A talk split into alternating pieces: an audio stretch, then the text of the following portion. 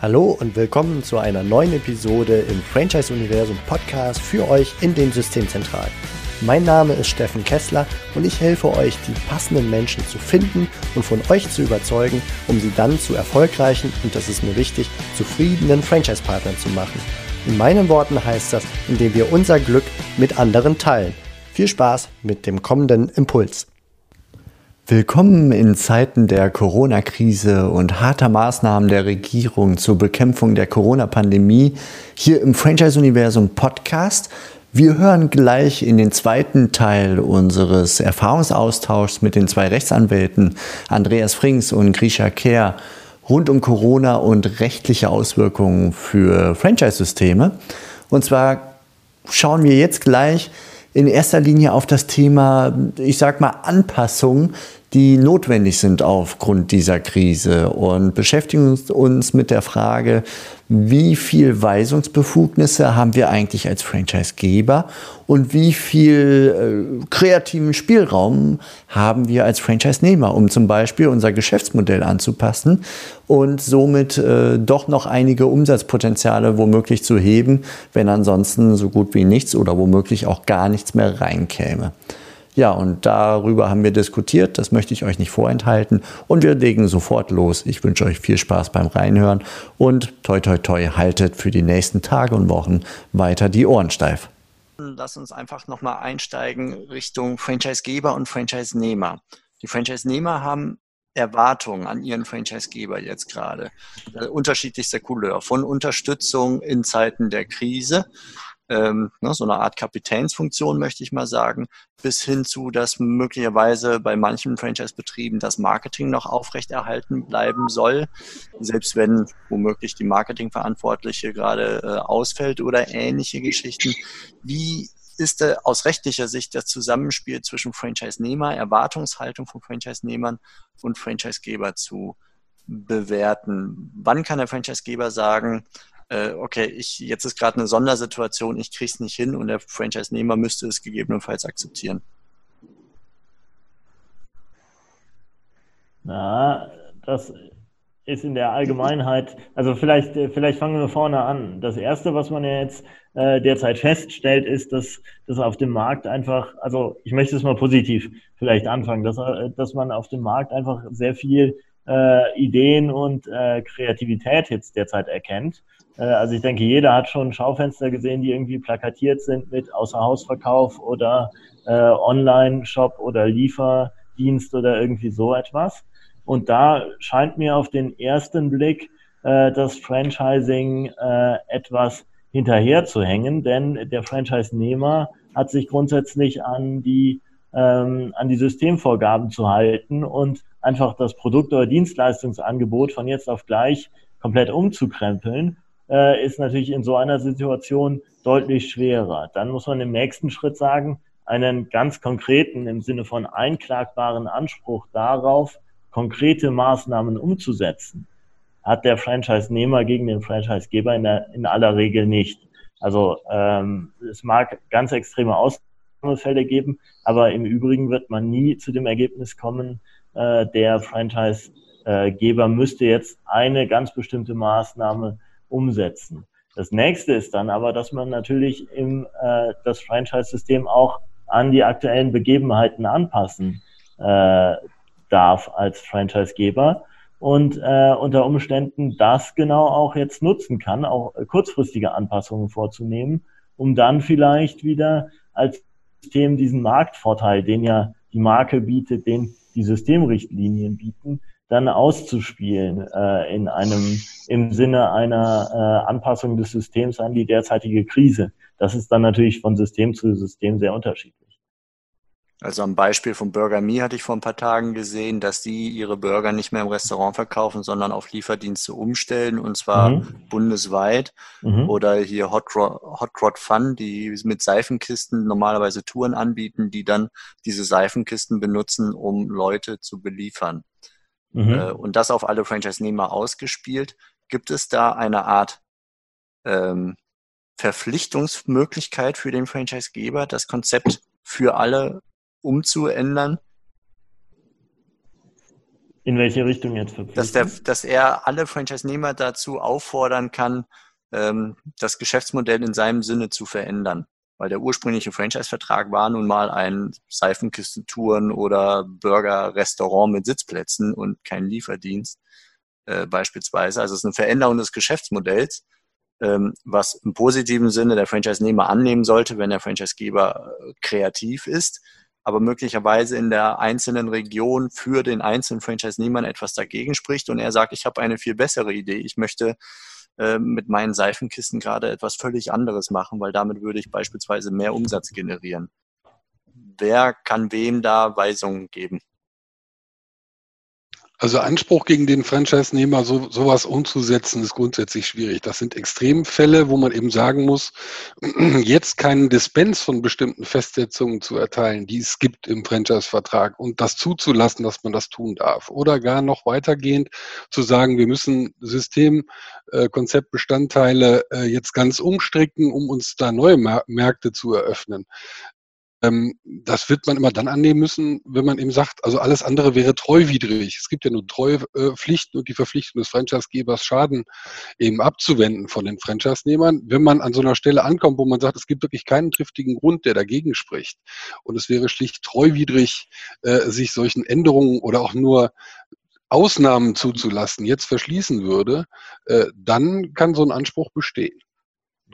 Okay. Und umgekehrt ist es so, dass fast jeder äh, Franchise-Vertrag oder ich hoffe jeder Franchise-Vertrag äh, ja einen Änderungsvorbehalt äh, zugunsten des Franchise-Gebers äh, enthält. Das heißt, äh, der Franchise-Geber ist grundsätzlich berechtigt, äh, das System an sich ändernde Marktbegebenheiten anzupassen und daraus resultiert dann auch eine Folgepflicht für den Franchise-Nehmer. Das gilt aber immer nur dann und ist auch nur dann wirksam zu vereinbaren, wenn auf die Interessen des Franchise-Nehmers Rücksicht genommen wird. Das heißt, wenn der äh, jetzt die Beispiele, Steffen, die du genannt hast, sind vielleicht jetzt äh, dann eher etwas fernliegend, wo man sich die Frage stellen müsste, sind das tatsächlich ähm, berechtigte Interessen, wenn der einfach keine Lust hat. Äh, aber es könnte natürlich auch äh, ernsthaft, äh, ernsthafte Interessen geben, äh, wie auch immer die aussehen, beispielsweise, äh, dass, ähm, dass das vom Personal her nicht machbar ist oder sonst äh, irgendwas. Äh, daran sich dann schon orientieren als Franchisegeber. Aber man hat eben die Möglichkeit, das System entsprechend anzupassen und daraus resultiert dann auch seine Folgepflicht. Okay, danke. Dann lass uns vielleicht mal versuchen, aus der eher theoretischen Betrachtung in die praktische zu, zu mhm. kommen im Zusammenspiel Franchisegeber, Franchise-Nehmer. Was waren die letzten Tage ja, besonders entweder heikle oder häufige Themen, die auf euch zukamen aus der Franchise-Szene aufgrund von Corona?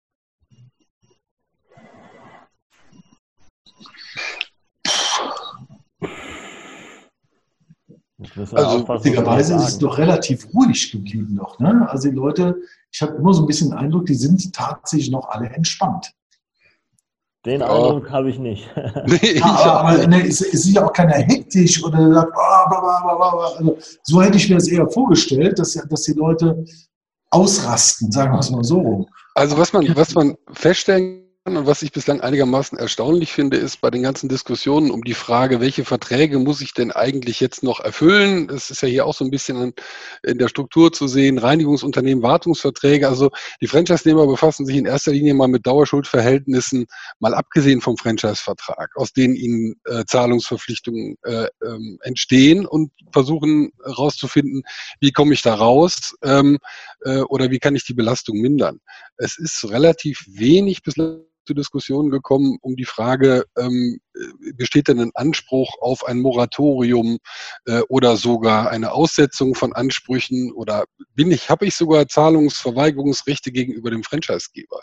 Das ist relativ ähm, wenig nach meiner Wahrnehmung der Fall. Und interessanterweise ist es jetzt ja auch so, dass sich das mit dem Gesetzesentwurf tatsächlich äh, auch möglicherweise völlig neu darstellen äh, wird. Also die Fragen, die wir noch vor einer Woche äh, jetzt relativ klar hätten beantworten können, äh, nämlich dass es da keine ähm, äh, Leistungsverweigerungsrechte des Franchise-Nehmers äh, gibt, was zum Beispiel Gebührenzahlungen äh, betrifft, die werden sich, wenn das Gesetz so kommt, völlig anders beantworten. Ähm, Und ja, im Übrigen stelle ich fest, dass es doch seitens der Systemzentralen viel Bemühungen äh, ähm, gibt und Fragestellungen, kann man nicht die Zeit, äh, jetzt zum Beispiel Studioschließungen im Fitnessbereich nutzen, um bestimmte Systemumstellungen im Rahmen der IT dann jetzt in Angriff zu nehmen. Ähm, wobei man immer vor der Problematik steht, äh, dass man eben sagen muss, meistens sind damit auch Investitionen verbunden. Also ich denke mal an äh, die Einführung eines neuen Mitgliedererfassungszugangssystems oder sowas, wo sich jetzt eigentlich die Studioschließung anbieten würde, zu sagen, das tun wir jetzt. Im Regelfall äh, aber dann ja auch Investitionen erforderlich sind. Das ist das eine. Und das zweite, man sich auch überlegen muss, das ist aus meiner Sicht eine noch völlig ungeklärte Frage, jetzt auch bei, den, bei dem neuen Punktepaket, ähm, das äh, an Verhaltensregelungen beschlossen worden ist.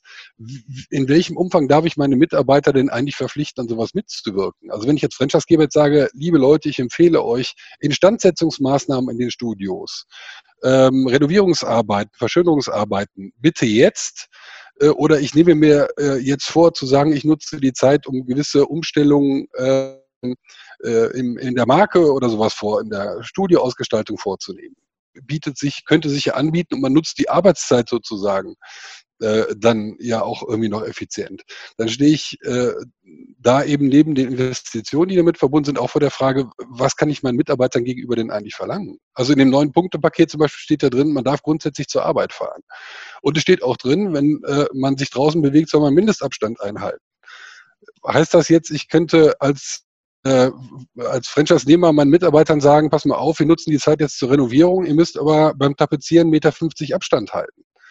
Ähm, oder können die tatsächlich sagen, nee, also ähm, wir kommen unter den Umständen dann eben auch nicht äh, zur Arbeit, wenn sich das nicht gewährleisten lässt, dass wir sozusagen mit solchen äh, Maßnahmen äh, geschützt sind.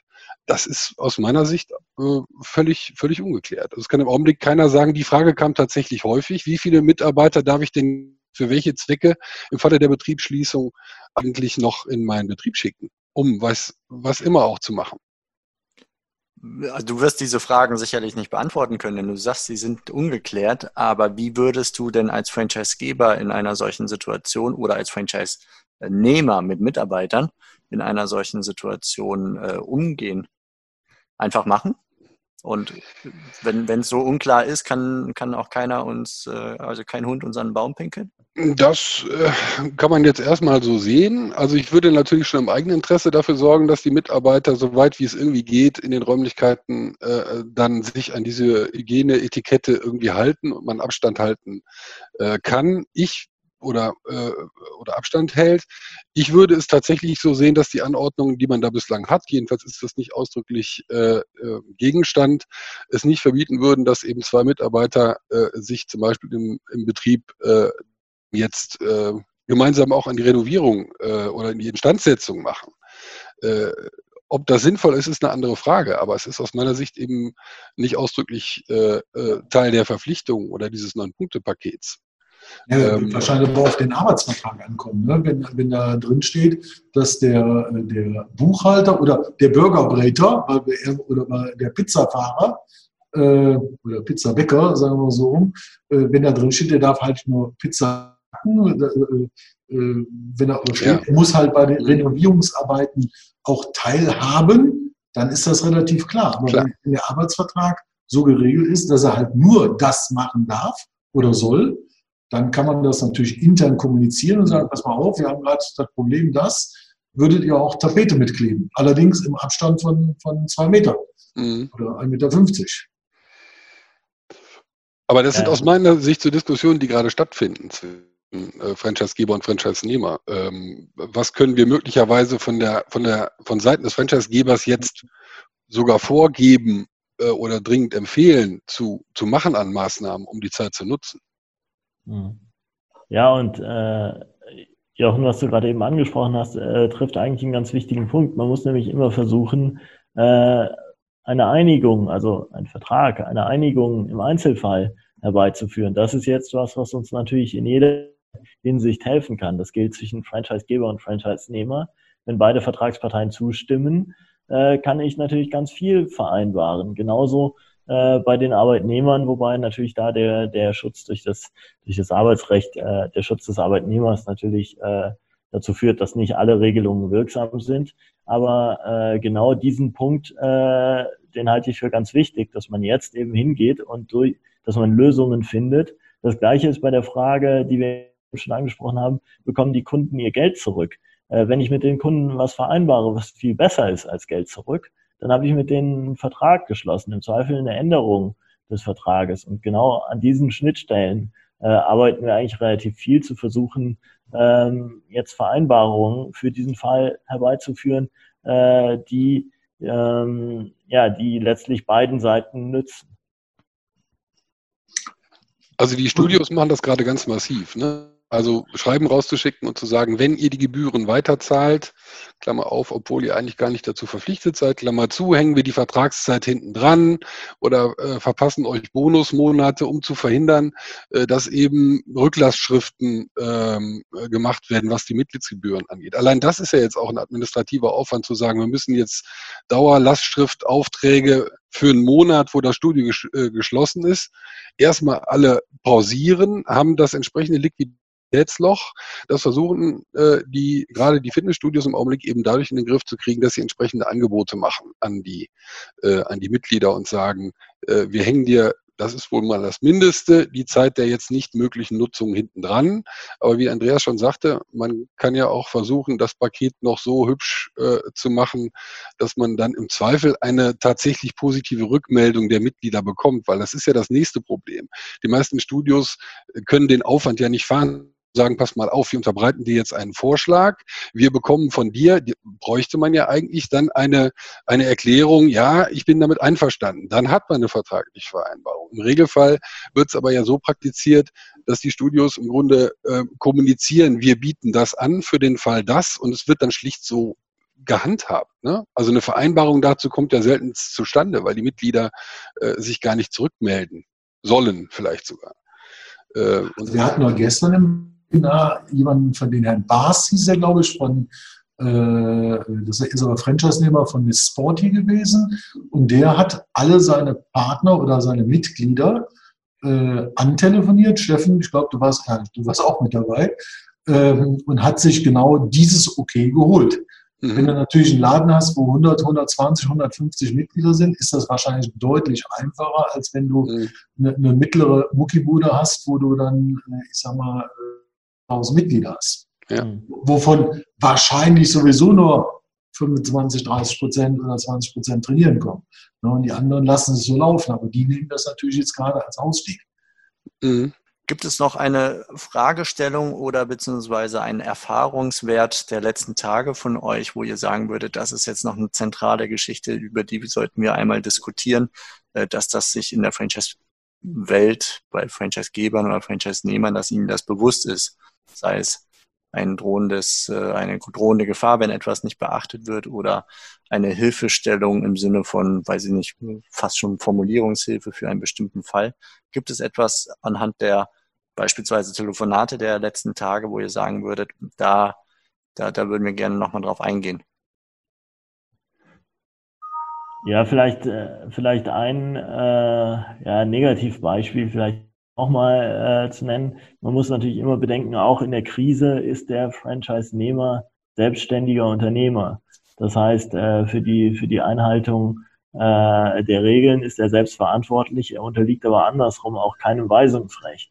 Das ist was, was natürlich jetzt gerne nicht immer in, ähm, nicht immer äh, sozusagen aus unlauteren Motiven, aber ähm, dennoch ab und zu jetzt übersehen wird in, in einem gewissen Aktionismus, äh, der vielleicht dann, dann in der Systemzentrale vor kein Weisungsrecht. Ich kann Vorschläge machen und ich kann mein System anpassen. Ich kann aber nicht sagen, heute so und morgen so. Äh, das ist vielleicht noch so ein Punkt, der der sicherlich äh, eine Rolle spielt. Okay. Ja, dann würde ich sagen, also wenn keine weiteren Fragen im Raum stehen, würde ich vorschlagen, dass wir damit diese Runde, diesen Erfahrungsaustausch äh, beschließen. Wir haben von euch ja schon einen Artikel mit einer Übersicht an diversen Fragestellungen bei uns im Franchise-Universum eingestellt, franchiseuniversum.de slash corona-hilfen.